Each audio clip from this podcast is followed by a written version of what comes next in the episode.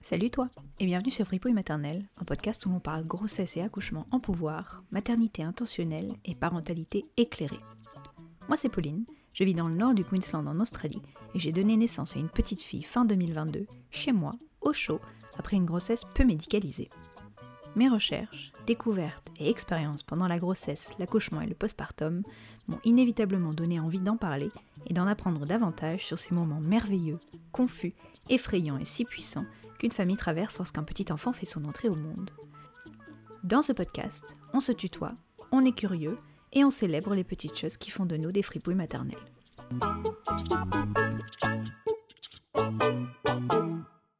Petite précision, cet épisode a été enregistré le 26 octobre 2023. Donc euh, voilà, j'ai mis du temps à le monter, mais euh, c'est la vie, euh, la vraie. Aujourd'hui, je fais un épisode toute seule. toute seule, toute seule, puisque Pia n'est pas là non plus. du coup, je vais essayer de me rendre la vie plus simple et ne pas avoir trop de choses à monter. En général, quand je fais des épisodes toute seule ou même quand je fais une discussion, Souvent, quand je parle, je coupe beaucoup de E, beaucoup de pauses, beaucoup de choses qui sont très redondantes et euh, qui ne me plaisent pas du tout. Donc, je vais essayer, euh, pour euh, me faciliter la vie, encore une fois, d'être concise dans mes propos et d'essayer d'aller droit au but. Ça va être difficile parce que j'ai rien écrit. C'est la première fois d'habitude, j'ai toujours un petit script j'ai toujours euh, voilà quelque chose, euh, une petite introduction décrite, euh, etc. Mais aujourd'hui, comme on va parler d'un sujet qui est assez vulnérable, j'ai envie d'être vulnérable jusqu'au bout. j'ai noté des petites choses et voilà, j'ai quand même un petit, une petite idée de ce que je vais dire, mais j'ai rien d'écrit véritablement que je vais lire. Donc je vais essayer de faire comme si je faisais un message vocal à une copine et hum, comme si je l'updatais voilà, sur ma situation. Ah oui, aussi, je suis pas toute seule dans cette maison et j'ai des voisins assez euh, proches, donc potentiellement le micro va capter des sons euh, extérieurs. Il y a à peu près deux semaines, on a posé euh, un diagnostic sur mm, mes sentiments, sur mes émotions de ces derniers mois. Et mm, ça m'a fait un bien fou je suis allée voir euh, mon médecin, euh, ma doctoresse, pour euh, ben, faire un petit check-up pour, pour Pia. Et puis aussi pour lui dire que, ben, côté santé mentale, c'était pas hein, la baffe laser, comme dirait Colline. Et j'ai beaucoup aimé sa réaction d'ailleurs. Tout de suite, elle m'a pris la main et euh, elle m'a vraiment réconfortée, elle m'a vraiment écoutée. Elle a pris euh, beaucoup de temps euh, voilà, pour, pour me faire faire des questionnaires, pour me demander où j'en étais, voilà, pour me poser des questions et tout ça.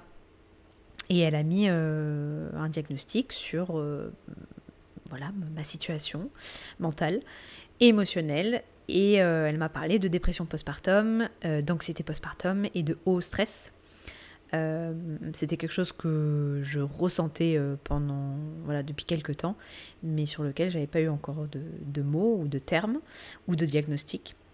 Euh, et franchement, ça m'a pas surprise et en même temps, ça m'a soulagée, mais comme c'est pas possible parce que ces derniers temps, je, je me reconnaissais plus trop euh, et donc, euh, dans ces épisodes, je ne sais pas combien il y en aura, mais voilà, j'ai envie d'ouvrir euh, la parole sur la dépression postpartum et j'ai envie de le faire de manière bah, qui me ressemble, parce que même si c'est un sujet très très vulnérable et c'est un sujet un peu ben, triste, hein, on va pas se le cacher, j'ai envie que ce soit éducatif, j'ai envie que ce soit pratique, j'ai envie que ce soit informatif et que potentiellement, euh, voilà, euh, une personne qui se sente euh, comme ça, qui ait ce genre de sentiment, ne se dise pas, bah oui, bah ça va passer et puis c'est pas grave et puis et puis et surtout je suis la seule ou je suis le seul à ressentir ça parce que c'est pas le cas.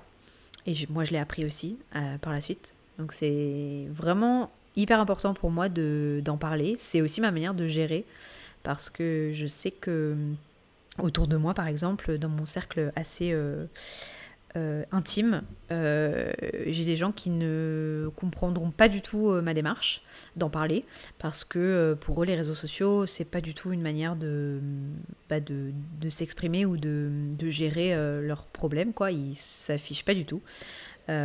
pour quelqu'un comme moi qui est ultra voilà pour quelqu'un qui est ultra connecté comme je le suis pour moi ça fait sens ça m'aide aussi et quand j'en ai parlé sur Instagram j'ai eu beaucoup de retours même de personnes d'amis à moi nulle part qui m'ont dit mais nous on a vachement envie de, suivre ton aventure et, de voir comment ça va et, euh, voilà de voir comment ce que tu mets en place. Donc euh, voilà, aujourd'hui je mets en place des choses, je vais mettre en place des choses, il y a peut-être des choses qui vont pas marcher, euh, il y a peut-être des choses qui vont mieux marcher que d'autres. voilà, donc je, je, suis assez curieuse et en fait déjà le premier pas, c'est vraiment de se faire diagnostiquer. Et ça, je sais que c'est quelque chose qui est assez commun, c'est une expérience assez commune euh, en santé mentale.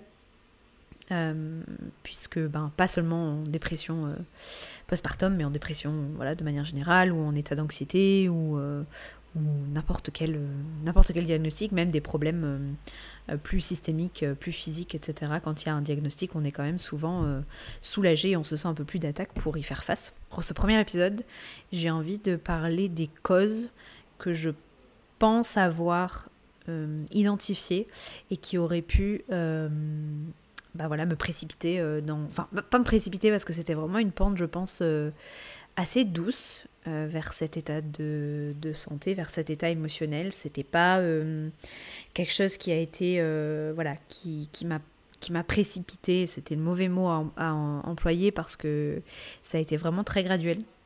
Et c'est pour ça d'ailleurs que j'ai mis bah voilà, 10 mois à m'en rendre compte. Et je pense que le premier, la première cause, ça a été mon accouchement. alors je ne regrette jamais, enfin je ne regretterai jamais d'avoir accouché à la maison. Je suis très très très très très heureuse de l'avoir fait. Je n'aurais pas accouché à l'hôpital. Euh, ça fait fait pas sens pour moi, tout simplement pas. Mais ça a été quand même un accouchement de 36 heures avec un bébé qui était euh, positionné euh, postérieur. Je ne sais pas si ça se dit en français, mais en gros, elle me faisait on faisait du dos à dos quoi.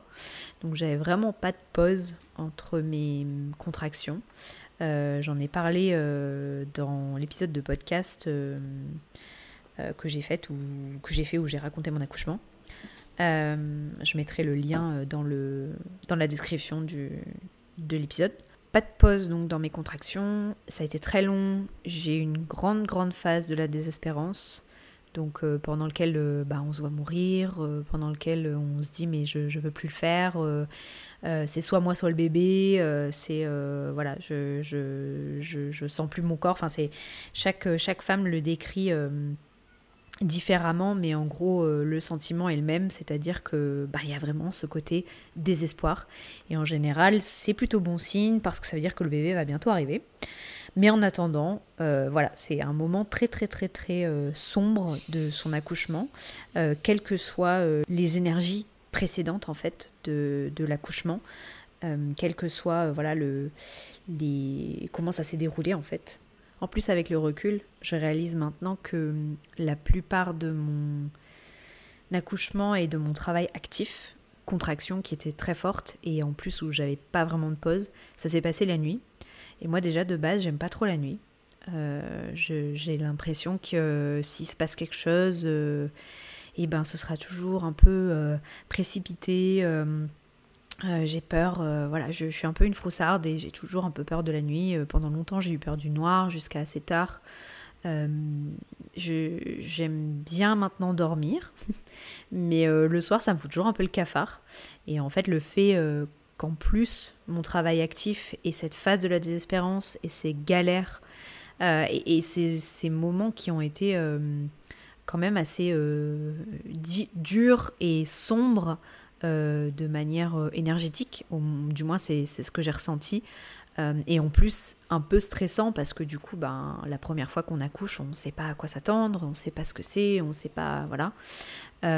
déjà de base, c'était bah, intense et en plus ajouter à ça euh, la peur du noir. Je pense que pendant longtemps, euh, j'ai vu, et encore aujourd'hui, je vois ce moment-là comme euh, vraiment le ventre de, la, de mon accouchement, le, un peu le démon en fait. C'est vraiment bizarre cette manière. J'ai vraiment, il faudrait que je fasse aussi un soin peut-être énergétique parce que j'ai vraiment ce truc de cette noirceur autour de ce travail actif pendant la nuit. Et le fait est que ma fille est née à 6h39 du matin. Donc euh, à ce moment-là, le, le, jour s'est élevé, euh, bah, je sais pas, je pense s'est élevé depuis une heure. Et je pense que du coup, quand j'ai commencé à pousser et quand il s'est, euh, bah, quand ça a commencé à être, quand le jour s'est levé en fait, a commencé à se lever en tout cas, c'est là où j'ai pu pousser véritablement parce que je pense que j'ai dû pousser pendant je sais pas, trois quarts d'heure, une heure. Enfin, je j'ai vraiment aucun, euh, aucun sens du temps. C'était vraiment une faille spatio-temporelle pour moi. Mais toujours est-il que vraiment je vois cette délivrance d'avoir ma fille euh, vraiment comme le jour se lève. Et tout ça, ça fait que ben j'ai pas eu l'occasion par la suite de vraiment process euh, et de vraiment en discuter. Alors au tout début, euh, quand ma doula est revenue euh, quelques jours après. Petit aparté, on m'a fait la remarque après un des épisodes où je mentionne ma doula qu'il faudrait que j'explique euh, ce que c'est, parce que c'est pas hyper répandu en France. Une doula, c'est ce qu'on appelle une facilitatrice de naissance. Alors c'est un anglicisme, mais je trouve que ça se traduit plutôt bien dans l'idée. En fait, c'est quelqu'un qui va être là avant, pendant et après l'accouchement, pour faire en sorte que les valeurs et le projet de naissance de la personne qui accouche soient respectés. La doula, elle va aussi offrir de l'éducation, notamment auprès des partenaires, en leur apprenant comment soulager les douleurs si la femme choisit de ne pas avoir recours à des antidouleurs comme la péridurale. Dans notre cas, la doula a vraiment appris à Jack, et à moi aussi du coup, comment on accouche, comment les hormones marchent, et comment assurer un accouchement le plus physiologique possible, parce que c'était mon choix. Par exemple, il y a un exercice assez connu de gestion de la douleur qui implique de tenir un glaçon dans sa main pendant une minute en faisant euh, d'autres choses comme par exemple respirer profondément, tenir la main de son ou sa partenaire, fermer les yeux, ouvrir les yeux, etc. Et ça, ça apprend à vraiment gérer la douleur et, euh, à voir aussi où est euh, notre tolérance. La doula, elle apporte aussi un soutien moral, émotionnel et physique avant, pendant et après l'accouchement. Elle peut montrer des exercices pour soulager, et désolé pour le bruit, ma fille s'est réveillée. Elle peut montrer des exercices pour soulager la femme enceinte. Euh, elle peut réaliser des massages ou des manipulations simples pendant l'accouchement pour aider au placement du bébé, par exemple. Elle s'assure que la personne qui accouche soit nourrie, hydratée et à l'aise. Euh, je dis souvent en rigolant que je me suis sentie vraiment comme Cléopâtre pendant mon accouchement parce que ma doula a préparé des biscuits, elle a coupé des fruits, elle remplissait mon verre d'eau fraîche super régulièrement, etc. C'était vraiment la petite fée du confort. Comme ça, Jack et moi, ça nous permettait de, rester, de rester dans notre bulle et en fait euh, faire notre taf à nous, quoi, qui était euh, ben, d'amener un, petit être humain euh, au monde. Par la suite, donc il y a des débriefings et des cérémonies où la doula permet à la femme qui a accouché de réfléchir à son accouchement, de revenir dessus, ses éventuels blocages, ses peurs, etc. Euh, tout ça dans le but d'éviter justement que la femme garde de tout en elle et que bah, potentiellement ça débouche sur euh, une, une dépression. C'est ce dont je parle juste après. Donc c'était une longue parenthèse, mais c'était important pour moi de préciser que notre doula était une part importante de mon accouchement et elle a vraiment donné à Jack la confiance et le savoir pour m'accompagner. Et c'est ce qui a, et c'est ce qu'il a d'ailleurs merveilleusement bien fait. Allez, on reprend. Elle voulait qu'on, un petit peu qu'on débriefe, elle voulait m'aider à, voilà, à débriefer euh, sur, euh, sur mon accouchement, etc. Et, et j'avoue que j'avais du mal à y revenir. C'est presque comme si j'avais un peu... Euh, euh, voilà le trauma euh, qui faisait que je faisais un blocage. J'avais du mal à en parler. Je pense que c'est une, situation assez commune parce que de toute façon, l'accouchement, c'est tellement euh, une transformation énorme et c'est tellement un moment hors du temps et, qui nous pousse dans nos retranchements. Et c'est un moment où il y a potentiellement une grande, une grande obscurité, j'ai envie de dire, presque des ténèbres. Moi, c'est comme ça que je l'ai ressenti avant d'accueillir en fait la lumière et de voir la lumière. Et, euh, la lumière, évidemment, c'est notre bébé. Et surtout, il y a toutes ces hormones qui se libèrent et qui nous aident à voir la lumière et à se relever. Et c'est comme un feu d'artifice, en fait. C'est vraiment comme le clou du spectacle. Donc, je pense qu'il y a quand même un petit trauma chez moi. Alors, je pense qu'on en a toutes un. Et D'autant plus quand ça se passe euh, vraiment moins bien. Je sais que j'ai des amis, moi je considère que j'ai pas forcément été la plus chanceuse, mais en même temps, j'étais en mes termes et j'étais heureuse et et c'est moi qui l'avais décidé. Alors ça ne veut pas dire que je ne peux pas avoir des traumatismes parce que euh, j'ai choisi euh, où et quand j'accouchais, enfin où, où j'accouchais. Euh, mais je sais que par exemple pour beaucoup de mamans qui sont nées en césarienne d'urgence, c'est d'autant plus un trauma. Et, et c'est des choses sur lesquelles il faut pouvoir travailler et qu'il faut process, histoire de passer bah, à autre chose quoi. Donc c'est peut-être quelque chose que, sur lequel je travaillerai de manière énergétique parce que c'est des choses qui me parlent, c'est voilà, j'y suis réactive, euh, ça me fait du bien. Donc je sais que c'est pas le cas de tout le monde et c'est ok. Euh, je, sais, euh, je sais ce que je recherche et je sais ce que j'essaye de comprendre. Et hum, après potentiellement en parallèle faire un travail avec un psychothérapeute, ça je, suis tout à fait ouverte aussi parce que je pense que de toute manière pour la santé mentale c'est hum, c'est un incontournable. Il y a une autre raison qui m'a été suggérée par ma maman, et ma maman me connaît bien, donc je mets beaucoup de valeur à ce qu'elle me dit. Euh, quand ma petite est née, euh, ma sage-femme a dû partir pour un autre accouchement assez rapidement. Alors elle est restée avec moi euh, jusqu'au bout. Et après ma doula a pris le relais. C'était un petit peu notre deal. sinon ma sage-femme n'aurait pas pu m'accompagner. C'était que elle avait déjà beaucoup de personnes et, et que du coup bah, elle ne pouvait pas euh, voilà elle pouvait pas s'engager à rester euh, aussi longtemps euh, à mon accouchement et que donc elle me recommandait fortement de prendre une doula qui allait en fait faire un petit peu tout le travail annexe et ne pas faire bien sûr le travail médical mais le faire le travail d'accompagnement émotionnel. Ce qui s'est passé ma doula était, était super. Sauf que ma petite est née à 2 kg 650 et par la suite, j'ai appris que si elle avait été euh, à l'hôpital, si on avait été à l'hôpital, elle aurait été prise en néonatal et qu'on lui aurait donné du glucose pour euh, qu'elle n'ait pas la jaunisse. Donc euh, encore une fois, pour ça, je suis très heureuse d'avoir accouché à la maison. Bah, parce que j'ai pu faire du pot à pot directement et j'ai pas arrêté de faire du pot à pot pendant plusieurs semaines. Et aussi parce que j'ai pu commencer l'allaitement assez rapidement. Mais du coup, l'allaitement, ça a été assez ben, stressant parce qu'en fait, je me disais si jamais elle mange pas assez, et eh bien ça m'a mis une pression supplémentaire. Et hum, le fait est qu'elle a bien mangé euh, deux fois. Et puis après, elle était très très très fatiguée parce que ben, cette petite mère avait beaucoup beaucoup bossé, comme moi. Et qu'en fait, après 36 euh, heures de travail, parce que le bébé travaille autant que la maman, il travaille même peut-être plus que la maman. Et elle, en plus, elle a fait, au lieu de faire un quart de tour, elle a fait trois quarts de tour. Elle s'est vraiment pas facilité la vie. Donc du coup, elle était d'autant plus fatiguée. Et en fait, cette petite mère n'a pas montré euh, de signes de faim pendant un petit moment, pendant presque toute l'après-midi. Pour moi, c'était toute la nuit aussi. Et moi, avec la fatigue, avec les hormones, avec tout ça, et le fait qu'on m'ait répété qu'au début, euh, l'estomac des bébés euh, contient 1 millilitre. Donc en fait, je me suis dit, ben voilà, ça va, pas besoin de lui donner toutes les... Enfin, je, j'avais pas les chiffres en tête, j'avais pas mets la au sein tous les 2-3 heures, toutes les 2-3 heures, mets la au sein régulièrement, mets la au sein, tout ça, tout ça. Euh, je pense que ça a été tellement logique pour, les, pour la doula et pour la sage-femme que j'ai pas eu ces conseils qui sont en fait maintenant pour moi euh, logiques.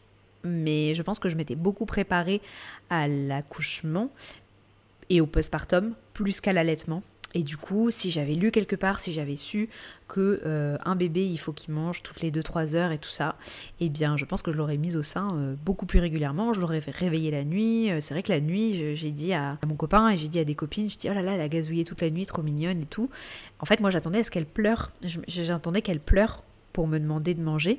Et en fait, gazouiller, ça voulait dire qu'elle avait un petit peu faim. Mais en même temps, elle dormait super bien et tout ça. Donc moi, je pense que j'ai été prise dans un tourbillon de, bah voilà, de d'hormones, de doutes, de pas savoir, de fatigue et tout ça. Vers 10 heures du soir, j'envoie un message à ma sage-femme et je lui dis ben, combien de temps un bébé doit manger, à quelle fréquence un bébé, euh, le bébé doit manger et tout ça? À ce moment-là, elle n'avait pas mangé depuis, je sais pas, 3 heures de l'après-midi quoi. Et, euh, le lendemain, euh, je reçois un message vers 8h30, elle me dit oh, définitivement toutes les 2-3 heures. Et là, il y a quelque chose qui s'est vraiment écroulé. euh, parce que je me suis dit, j'ai affamé ma fille. En plus, elle est toute petite, donc elle va avoir perdu du poids. Je, l'ai tuée, quoi. Voilà. Euh, moi, j'avais l'impression d'avoir euh, fait quelque chose de, tellement grave et, de l'avoir affamée et tout ça. Et en même temps, je me disais, bah, et du coup, bah, elle était un peu hum, fatiguée. Enfin, elle, elle dormait beaucoup parce que forcément, elle devait être, bah, elle devait avoir un petit peu faim, donc moins d'énergie. Et en plus, euh, elle, était fatiguée déjà de base, je pense, après tous ces efforts. Donc euh, ça a été euh, très très très stressant. Après, par la suite, il a fallu la réveiller pour lui donner à la seringue, parce que je suis allée voir tout de suite une consultante en lactation. Et pour ça, je suis très contente de l'avoir fait et d'avoir pris les choses en main rapidement. Parce que ben, du coup, j'ai pu vraiment corriger cette trajectoire et, être aidée efficacement. Il y a quelque chose qui m'a fait euh, beaucoup de bien, c'est quand la deuxième sage-femme euh, qui m'a fait de l'acupuncture, donc euh, c'était c'est une sage-femme néo-zélandaise qui accompagnait les femmes en accouchement à la maison depuis 30 ans. elle est venue me checker, elle est venue voilà, voir un petit peu comment ça allait et tout ça, au bout de, je sais pas, 3 jours, 3-4 jours. Et je lui ai raconté ça, et elle m'a dit, mais vous n'avez pas abîmé votre bébé, vous ne lui avez pas fait de mal, elle va bien, elle a des bonnes couches, euh, elle mange bien au sein, alors elle est un peu, elle est, il faut qu'elle apprenne aussi, mais elle est pas, voilà, vous lui avez pas fait de mal. Et ça, ça m'a fait un bien fou parce qu'elle a compris en fait euh, ce que j'avais besoin d'entendre. Elle a compris qu'il me fallait être rassurée. Par la suite, euh, voilà, elle, a, très très bien compris comment le sein marchait. Elle a fait monter, euh, j'ai eu mal monter de lait et tout, donc ça a été. Mais je pense qu'au début, avoir cette culpabilité et ce stress d'avoir un petit bébé qu'il faut absolument, enfin pendant des mois et des mois, je stressais sur son poids. J'étais vraiment focus là-dessus, alors que c'est quelque chose, c'est un travail que je fais moi sur moi-même depuis des années, à pas être focus sur le poids, etc. Et là, quand ma fille arrive, euh, et ben en fait, je retombe là-dedans et je suis vraiment, alors à l'inverse, parce que du coup, il fallait qu'elle en prenne absolument. Mais du coup, c'était vraiment euh, hyper euh, difficile et je pense aussi traumatisant, avec beaucoup de culpabilité, chose que, bah voilà, la maternité de toute façon est, est criblée de, de culpabilité. Mais ça, pour le coup, euh, après euh, même pas 24 heures, euh, je, pense que vraiment ça m'a mis, ça mis un coup et ça m'a accompagné pendant de longs, longs mois ce stress. Et ensuite, l'allaitement aussi, ça a été une source de culpabilité, une source de stress et aussi une source de déception envers moi-même. Parce que comme ma fille a dormi assez tôt, elle a fait de grandes nuits assez tôt, et rapidement, j'ai vu que bah, du coup, mon lait forcément avait baissé. Entre-temps, elle était un petit peu moins à l'aise au sein, elle voulait moins faire l'effort. Euh, on a eu des moments où c'était vraiment très compliqué, elle pleurait beaucoup au sein et, euh, et moi ça, ça me brisait vraiment le cœur, j'avais vraiment du mal euh, et en fait ça, ça participait, enfin je pense que c'est de là aussi qu'a commencé l'anxiété, le stress et puis cette déception de, que ça marche pas, que ça marche pas aussi facilement et que ce soit beaucoup de travail. Et en fait, je pense que j'ai pris une décision qui a un petit peu signé la fin prématurée de mon allaitement. Donc moi prématurée, je, enfin, je l'ai allaité jusqu'à près 7 mois, mais je considère que c'est prématuré parce que moi je voulais l'allaiter au moins un an. Et je sais, je sais que c'est toujours super, je sais que 7 mois, elle a pris beaucoup de choses bien, elle a pris beaucoup de, voilà, beaucoup de, belles choses de, de mon lait, qu'aujourd'hui être passé euh, à la, au lait en poudre, euh, voilà, c'est pas une, pas du poison que je lui donne. En plus, je l'ai sélectionné, euh, voilà, de manière assez rigoureuse, etc. Je sais tout ça, mais moi dans ma tête, j'avais envie de l'allaiter jusqu'à un an, et donc du coup, eh bien, je ne l'ai pas allaité jusqu'à un an, donc il y a, y a un côté échec. Euh, je travaille dessus, je travaille à ne pas me flageller à propos de ça, je travaille à me dire que dans quelques années, ça n'aura pas d'importance euh, et que j'étais clairement pas assez éduquée sur le sujet. Et bon, voilà, ça s'est fait, ça s'est fait comme ça et que peut-être aussi mon bébé a un petit peu fait des choix, mais moi aussi j'ai fait des choix. J'ai fait le choix de ne pas me réveiller la nuit pour euh, tirer mon lait, même si elle dormait. J'ai fait le choix de être honnête avec moi-même aussi, que l'allaitement, c'était pas un gros kiff pour moi. J'adorais la relation qu'on avait, j'adorais le fait d'être sa source de tout. j'adorais dans l'idée, euh, voilà, j'ai un épisode euh, venir avec euh, Elodie sur l'allaitement non écourté et je trouve ça génial. Ces mots sont géniaux. J'aurais adoré l'entendre avant. J'aurais adoré, adoré lui demander plus de conseils. J'adore son état d'esprit, mais je pense que moi personnellement, j'avais une relation avec ça. Déjà de base, j'ai une relation avec ma poitrine qui est très difficile, très compliquée. Pendant la grossesse, je l'ai encore plus détestée. Euh, et là, pendant euh, l'allaitement, ça a, été, ça a été difficile. Ça a été difficile différemment, mais ça a été difficile aussi. Et quand ça s'est pas très bien passé, quand ma fille a rejeté euh, mes, bah voilà, mes, mes seins, ma poitrine et mon lait et tout ça, ça a été compliqué aussi. Souvent, quand je la mettais au sein, j'étais frustrée de la mettre au sein quand elle pleurait, j'étais frustrée de la mettre au sein quand elle se réveillait, quand elle s'endormait pas à mon sein, j'étais frustrée. Enfin, c'était voilà, beaucoup, beaucoup, beaucoup de frustration. C'est très vulnérable pour moi de le dire parce que j'ai honte de ça. Mais en même temps, ben, c'est la vérité. C'est comme ça. Et, et c'est OK aussi. Je l'ai quand même fait jusqu'à 7 mois. Et j'ai, quand j'y repense, je sais que quand j'y repenserai, j'ai beaucoup de vidéos de quand elle t'était. J'ai beaucoup de vidéos de photos. Ça me rend vraiment euh, très émotive parce que j'ai des photos d'elle où elle me, elle me regarde dans les yeux avec ses grands yeux comme ça et elle est à mon sein et c'est trop beau, c'est magnifique et je sais que plus tard euh, je me rappellerai de ça. Et je me rappellerai pas des galères, je me rappellerai pas de la déception, enfin si bien sûr que je me rappellerai mais ce sera pas important ce sera pas important. L'important, c'est notre relation qu'on a eue toutes les deux, privilégiée à travers l'allaitement. Et je retiendrai, je pense, j'aurai beaucoup, beaucoup, beaucoup, déjà j'ai beaucoup, beaucoup de tendresse euh, pour la Pauline d'avant. Plus les années vont avancer et plus je vais en avoir. Et ça, c'est aussi euh, quelque chose que j'ai pour moi dans ma poche, c'est que euh, je m'aime beaucoup, j'ai beaucoup de, de tendresse pour moi-même et j'ai souvent beaucoup de tendresse pour mon moi du passé. Donc ça, ça va m'aider aussi, je pense, avec la la, dépression. C'est quelque chose qui va me pousser à aller mieux, c'est quelque chose qui va me pousser tout simplement et, euh, qui va m'aider aussi avec la culpabilité, etc. Voilà la troisième raison. La quatrième raison que j'ai identifiée, c'est être mère sans ma mère. Eh ben c'est difficile. Ma mère habite à 16 000 km, du coup elle habite en France et moi j'habite en Australie. Elle est venue euh, pendant 5 semaines, à peu près des 3 semaines de Pia, c'est 2 mois. Euh, et ça a été euh, un bonheur euh, sans, sans, nom de l'avoir. On a vraiment connecté de manière différente. On a développé un lien bah voilà, sur une autre échelle. Et c'était vraiment génial. On a eu de belles, belles conversations aussi. Il y a des choses qui se sont débloquées.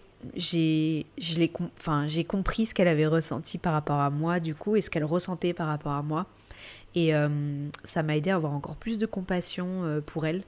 Euh, moi, j'avais tendance à, quand je revenais en France, à être un petit peu dure avec ma famille, je me rends compte, parce que j'étais euh, débordée par euh, tous les gens que je devais voir et par les demandes, en fait, et le fait qu'ils demandent beaucoup de moi, en fait. Et notamment quand j'étais enceinte et que j'étais retournée en France pour la première fois depuis deux ans et demi, du coup, bah c'est vrai qu'ils n'en ont eu, ils n'en ont jamais eu assez et ça a été un petit peu difficile, ça a été assez culpabilisant et j'ai eu pas mal de pression.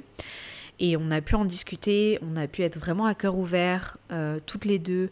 Elle aussi, ça a été difficile parce que ben, je suis sa seule fille et que, ben, on a beau dire, c'est quand même différent. Euh, voilà, euh, elle a, elle a une relation différente avec moi qu'elle peut avoir avec ses belles-filles, forcément. Et, euh, et, je pense qu'elle peut se permettre aussi euh, plus de choses avec moi, ce qui est normal. Et donc, euh, Pia, je pense qu'elle a une, une relation différente. Alors, il n'y a pas du tout de, préférence ou quoi, mais elle a une relation différente. Et parce qu'elle a une relation différente avec moi. Et on est très proches, on s'aime beaucoup et on discute beaucoup, etc. Et, et, ça nous a fait beaucoup de bien. Et bah, en fait, après ça, elle est partie. Du coup, forcément, elle est rentrée. Euh, ça a été facile parce que, enfin, ça a été moins difficile que les autres fois parce que ben, je savais que j'y allais, euh, je crois, quatre mois après. Donc ça a été beaucoup plus facile euh, que on s'est presque dit allez à tout à l'heure. Ça a été assez, assez chouette de la revoir après, surtout que voilà ma fille était un peu plus grande, donc ça c'était chouette. Mais après, depuis que je, je suis rentrée de France, donc depuis juillet, ben le soufflet a un peu retombé. Euh, j'étais, alors à ce moment-là, on vivait chez mes beaux-parents. Donc euh, j'avais quand même ma belle-mère, mais bon, c'est ma belle-mère, donc c'est pas tout à fait pareil. Je pouvais lui demander des choses, mais même elle, elle se, elle se permettait pas certaines choses avec Pia que ce qu'elle peut se permettre avec, avec ses filles, avec les enfants de ses filles. Et hum, je pense que ça aussi, ça a été difficile parce que je me disais, ben, si seulement en fait je pouvais lui laisser ma fille euh, toute la nuit. En fait, si je pouvais lui dire, écoute, est-ce que tu peux prendre la petite et puis moi je vais dormir, quoi. Enfin, et je sais que j'aurais pu le faire. Je pense que j'aurais pu le faire. Aujourd'hui, euh, par exemple, ce soir, euh, ma fille est chez ma belle-mère qui l'a prise pour la nuit. Donc ça aide vraiment beaucoup, mais il a fallu quand même un un petit euh, diagnostic de postpartum, euh, enfin de dépression postpartum pour qu'elle me la prenne. Donc euh, voilà, parfois, bien sûr qu'il faut savoir demander de l'aide, mais parfois, ben, il faut un petit truc qui fasse tilt pour que les gens réalisent combien c'est sérieux. Mais bon, voilà, toujours est-il que j'aurais pas pu lui demander autant que ma mère. Aussi parce qu'elle travaille ma mère ne travaille plus. voilà, il y, y, a plein de raisons différentes qui et je j'apprécie beaucoup beaucoup beaucoup l'aide de ma belle-mère, mais c'est pas ma mère. Et donc être maman, loin de ma maman, eh ben c'est difficile aussi. Et je pense que ça, une fois que j'ai pu le dire, une fois que j'ai pu en parler avec ma maman, et que j'ai pu un petit peu euh, pleurer avec ma maman au téléphone, eh bien euh, ça m'a fait beaucoup de bien. Et en fait, ça m'a ça m'a autorisé à me dire, bah oui c'est dur. Et ma mère m'a dit, bah oui c'est difficile, bien sûr que c'est difficile. Euh, et elle aussi, c'était rigolo parce que quand moi je suis née, ils ont déménagé dans une autre ville. Euh, un petit, alors pas aussi loin que bien sûr 16 000 km, mais un petit peu plus loin, euh, alors que ma mère vivait dans la même ville que sa maman, que ma grand-mère. Et donc elle m'a dit, je, comprends à mon échelle ce que tu as pu ressentir, et oui, c'est difficile. La cinquième raison que j'ai identifiée, c'est vraiment les valeurs que je m'étais imposées, en plus de la pression et de l'envie d'être parfaite et de tout faire, qui finalement, je pense, est une euh, expérience assez universelle euh, dans les nouvelles mamans et même dans les mamans euh, moins nouvelles. Il y, avait, il y avait plein de philosophies de vie que je voulais mettre en place, il y avait plein de choses que je voulais tester, et il y avait plein de petites habitudes que je voulais prendre qui en fait ne m'appartenaient pas vraiment, je pense. Par exemple, les couches lavables, l'allaitement non écourté, le cododo, le portage, l'hygiène naturelle infantile, ah, je ne sais pas si c'est ça exactement, mais voilà. Euh, en gros, euh, c'est mettre le bébé sur le pot, quoi. Euh, le langage des signes, voilà, tout ça, c'est des choses que je m'étais rajouté. Alors, par exemple, les couches lavables, ça a été génial pendant 6 mois, je pense, 6-7 mois. Euh, ça a été vraiment super, ça a très très bien marché. Euh, voilà, ça nous a vraiment convenu, on avait une belle habitude, euh, c'était, il n'y avait pas aucun souci. À partir du moment où les couches qu'on avait trouvées n'allaient plus à, mon, à ma fille, ça a été très compliqué parce que j'ai essayé de lui en mettre des plus grandes et en fait, ça coulait tout le temps, ça débordait, c'était vraiment pas idéal du tout. Et donc, ça rajoutait à ma santé mentale, à ma charge mentale, et c'était pas du tout euh, pratique. Pareil pour euh, la mettre sur le pot et puis euh, attendre et puis machin, c'était vraiment une inconvénience pour moi. Et, ça, et, et je pense que dans les faits, c'était beaucoup moins pratique et j'avais beaucoup moins de force mentale en fait pour appliquer ça que ce que je n'aurais imaginé. Alors tout ce que j'ai cité, c'est des choses que je trouve génial. C'est des choses que j'aurais aimé pouvoir appliquer, c'est des choses que j'aurais aimé pouvoir euh, continuer et, réaliser de manière pérenne. Euh, malheureusement, dans les faits, ça n'a pas été possible. C'était trop de pression. Euh, j'étais tout simplement pas. voilà, j'ai appris tout par moi-même. J'étais autodidacte dans tout. Et donc, il y a certaines choses qui ont marché, certaines choses qui n'ont pas marché. Le cododo, par exemple, ça a très très bien marché. voilà, elle, était, elle a toujours dormi dans son lit à côté de nous, à côté de notre lit. Aujourd'hui, depuis qu'on a déménagé dans notre nouvelle maison et qu'on n'a plus pu faire ça, elle est dans son lit euh, au pied d'une autre et on dort, euh, voilà, on, dort, euh, on répond toujours à ses besoins. Ça, c'est quelque chose que je ferai toujours, par exemple. je la laisserai jamais pleurer. Voilà, il y, a, plein, y a plein de petits trucs que je fais toujours et que j'aime beaucoup toujours. Je suis très très proche de ma fille, je lui répondrai, euh, voilà, je répondrai toujours à ses besoins, etc. Mais c'est vrai qu'il y a plein de petites choses, par exemple la langue des signes, et ben j'ai toujours pas fait. Et parce que c'était trop compliqué à mettre en place parce que c'était encore un truc en plus à apprendre et parce que je pense que je m'étais pas bien préparée à ça avant. Donc voilà, je fais encore, je fais c'est fini, et puis voilà, le reste, ben si je lui apprends, c'est bien, si je lui apprends pas, c'est pas la fin du monde. Et en fait, plus euh, j'arrêtais de faire des choses et plus je me décevais parce que plus je me disais ben merde voilà encore un truc que tu abandonnes encore un truc que t'as pas pu faire. Et en plus j'avais cette pression de me dire et eh ben je laisse quelqu'un tomber. Alors je laisse ma fille tomber mais aussi je laisse mais alors ça c'est complètement débile mais je laisse des femmes que je suis sur Instagram euh, hypothétiques qui n'ont aucune raison euh, d'avoir autant d'impact sur moi et surtout qui n'ont aucune idée que j'existe et qui s'en foutraient complètement que je le fasse ou pas. Mais j'ai laissé ces femmes que je suivais pour euh, être inspirée au début et pour apprendre en fait, j'ai vraiment laissé ces femmes-là, euh, et ces familles-là, et ces comptes Instagram et ces comptes TikTok euh, me, bouffer le cerveau, en fait, et me culpabiliser encore plus de ne pas faire ça, d'avoir échoué à faire ci, d'avoir échoué à faire ça. Et ça ne me servait pas du tout, du tout, du tout, du tout, du tout. Euh, donc j'apprends aujourd'hui à m'en foutre, j'apprends aujourd'hui à me dire, bah, cette personne-là, elle fait ça, c'est très bien. Après, cette personne-là, elle me montre 15% de sa vie, même pas, peut-être 10% de sa vie. Peut-être qu'elle montre pas que le soir, elle donne du doliprane à ses enfants aussi parce qu'ils galèrent et parce qu'ils passent une nuit de merde. Voilà, peut-être que des fois, eh ben, ils sont euh, désespérés et elle est euh, trop énervée parce qu'ils dorment pas et tout n'est pas euh, tout rose tout le temps et surtout tout n'est pas toujours tout blanc ou tout noir.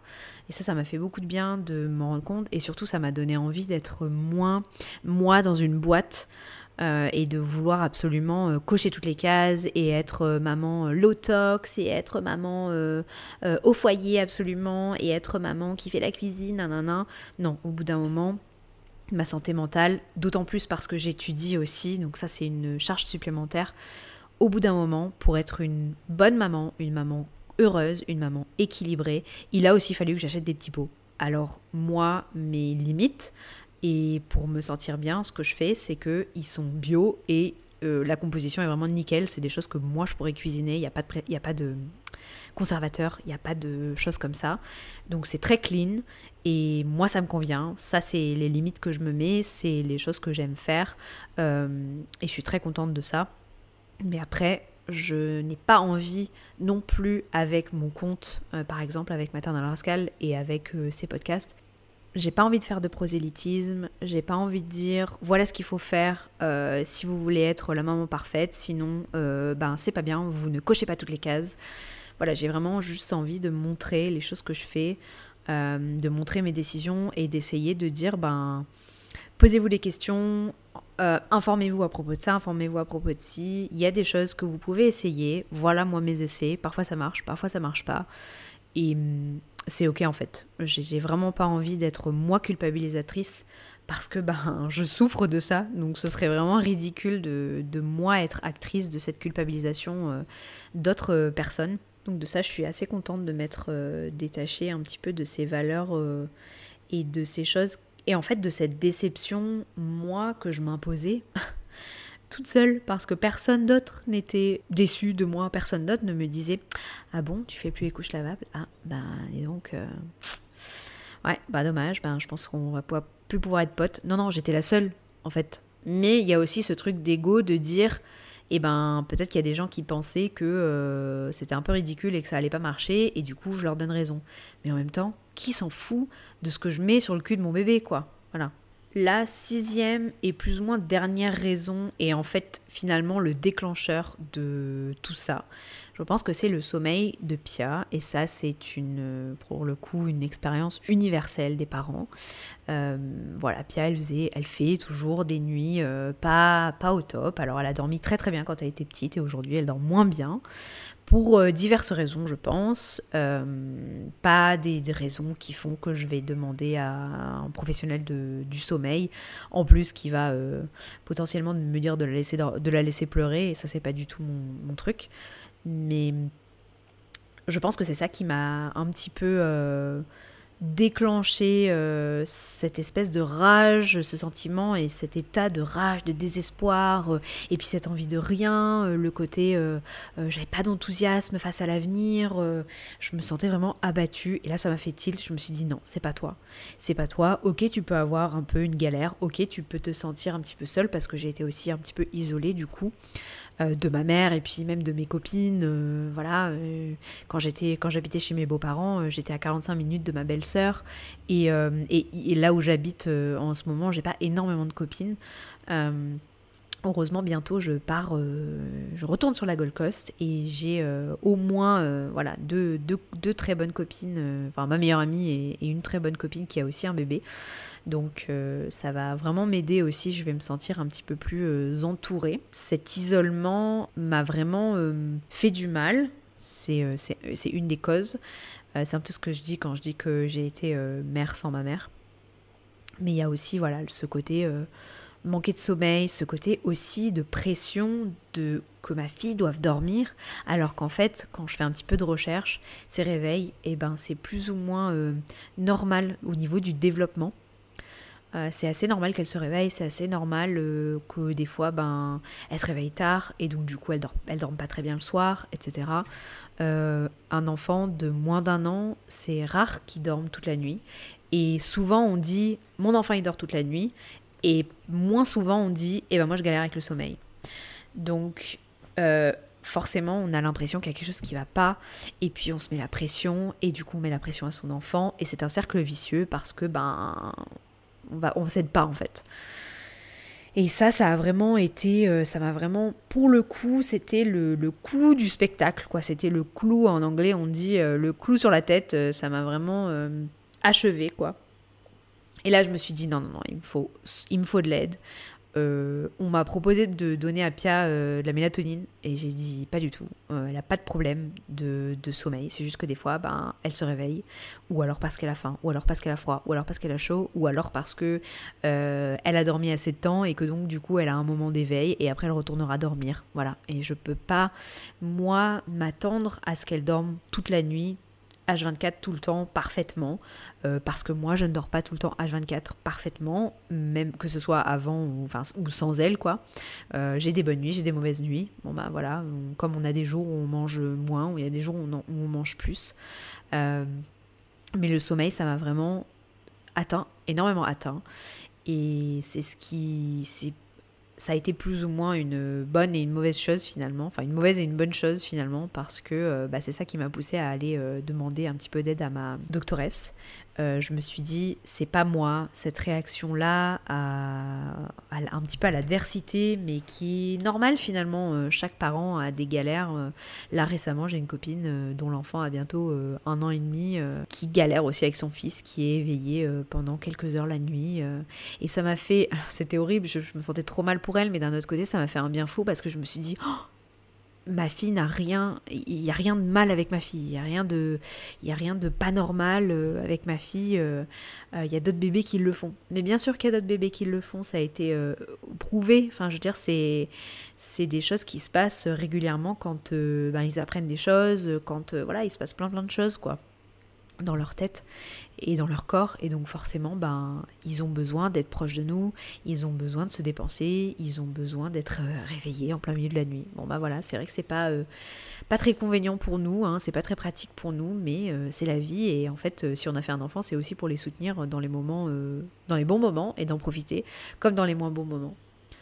Et hum, souvent la nuit eh ben je me dis ben elle sera jamais aussi petite que ça. Elle sera plus jamais aussi petite que ça. Et donc quand je, quand je la vois réveillée, quand elle est plus calme, quand elle nous câline, et eh ben je me dis en fait on est là pour ça, on a signé pour ça, et bien sûr que c'est difficile, mais je trouve vachement de réconfort dans le fait que je suis pas la seule déjà. Je suis pas toute seule non plus parce que mon mec est là et hyper, euh, il me soutient vachement et il est très présent malgré son, bah lui ses, ses jours euh, de travail euh, où il est très fatigué. Il fait, voilà, il fait son taf, il m'accompagne, il m'aide, il me soutient, il est, il est là. J'ai aussi du soutien moral, surtout depuis que j'ai parlé ma, ma dépression, j'ai beaucoup beaucoup de gens qui sont là pour moi et qui me demandent et, et ça ça fait du bien mine de rien. Euh, voilà, maintenant euh, la balle est dans mon camp pour aller mieux. Euh, il y a des choses que je peux faire pour mon état mental et psychologique, il y a des choses que je peux faire pour mon état physique et plus biologique. Et ça c'est mon dada puisque c'est ce que j'étudie. Donc réduire mon cortisol, euh, je vais faire des exercices somatiques aussi pour euh, ben, essayer de libérer un petit peu du trauma. Je vais vraiment prendre soin de ma santé euh, intestinale aussi. et ensuite, voilà, je vais faire, je vais prendre soin de, de ma santé énergétique. Euh, donc il y a vraiment plein plein plein de choses euh, que, j'ai, que je vais mettre en place et que j'ai plein d'outils. Et vraiment depuis que j'ai eu ce, ce, diagnostic euh, ça va mieux significativement. Et voilà, ça ne veut pas dire que tous les jours sont bien, il y a des jours, tout à l'heure j'en parlais comme si j'avais appris à à nager il n'y a pas très longtemps et que euh, j'avais euh, un petit peu coulé et j'avais touché le fond. Et en fait, là, ce diagnostic euh, m'a permis de, voilà, de mettre un pied au sol et de pousser. Et là, je suis remontée à la surface. Après, il y a des vagues qui sont plus grandes que d'autres. Et donc, il y a des jours qui sont moins bien que d'autres. Et il y a des jours où j'ai toujours l'impression de, de, me noyer. Mais la différence avec avant, c'est que je me sens quand même un petit peu plus pleine d'espoir. Je suis retournée à mon optimisme euh, voilà, mon optimiste radical, euh, l'optimiste radical que j'ai toujours été. Et ça fait du bien. Voilà, je, vois aussi qu'il y a un changement. Euh, forcément, ça va aller de mieux en mieux pour Pia aussi, puisqu'elle va grandir, elle va acquérir les choses qu'elle est censée acquérir et qui l'empêchent de dormir. voilà, il y a plein, il y a plein de choses sur lesquelles elle va évoluer aussi. Après, ça ne veut pas dire que ce sera plus simple forcément. Il va y avoir d'autres challenges qui vont arriver avec euh, le fait d'avoir un petit enfant, un bambin euh, euh, dont il faut s'occuper. mais je pense que cette expérience et l'expérience que je vais acquérir ben, au fur et à mesure des mois qui vont passer et des années qui vont passer vont faire que je vais être plus apte à faire face. Je vais être plus apte aussi à aider Pia. Et j'essaie toujours, toujours, toujours, toujours de me rappeler que euh, je suis là pour elle aussi et que elle me elle a besoin de moi beaucoup beaucoup beaucoup et plus que ce que moi j'ai besoin de sommeil finalement. Donc c'est c'est mon parcours pour l'instant les causes que j'ai identifiées. Il y a aussi beaucoup de d'hormonal euh, je pense par exemple à quand on quand les femmes arrêtent d'allaiter. Euh, il y a de grands chamboulements hormonaux qui se passent et euh, je pense que ça aussi, ça a été euh, probablement une cause. Après, je l'ai moins identifié parce que ben, ça s'est quand même fait assez euh, graduellement et ça a été mené, je pense, à la fois par Pia, à la fois par moi. Donc ça a été assez naturel. Mais quand même, je pense que hormonalement, il s'est passé des choses aussi. J'espère que cet épisode vous a plu, j'espère qu'il vous a intéressé, j'espère que vous avez peut-être, si vous êtes maman, vous avez pu comprendre euh, un petit peu peut-être ce que vous, vous avez traversé aussi ou ceux sur lesquels vous vous posez des questions. Si vous êtes nullipare, euh, c'est pas tout le monde euh, qui ressent ça. je parle à des mamans qui ont ressenti ça peut-être pour un mois qui ont eu le baby blues et puis après pour qui ça s'est très bien passé. Peut-être que c'est différent si vous retournez au travail un peu plus tôt, peut-être que c'est différent si vous n'allaitez pas ou si vous allaitez euh, pas très longtemps, euh, peut-être tout simplement que si vous n'êtes pas autant connecté que moi et que vous ne mettez pas autant la pression, et ben forcément ça ira mieux aussi que, que moi. Il n'y a que des bonnes choses euh, à venir et je vais faire en sorte de et j'espère vous updater avec plus d'épisodes sur les choses que je vais essayer et les outils que je vais mettre dans ma petite euh, caisse à outils et euh, qui potentiellement euh, pourront peut-être vous aider ou aider quelqu'un que vous connaissez dans ma situation.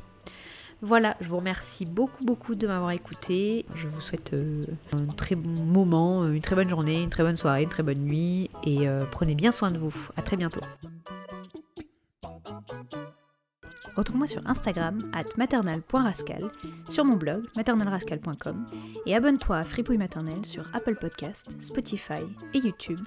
Si le cœur t'en dit, tu peux mettre un commentaire sympa et 5 étoiles, ça fait toujours plaisir. En attendant, merci d'être là et à très vite.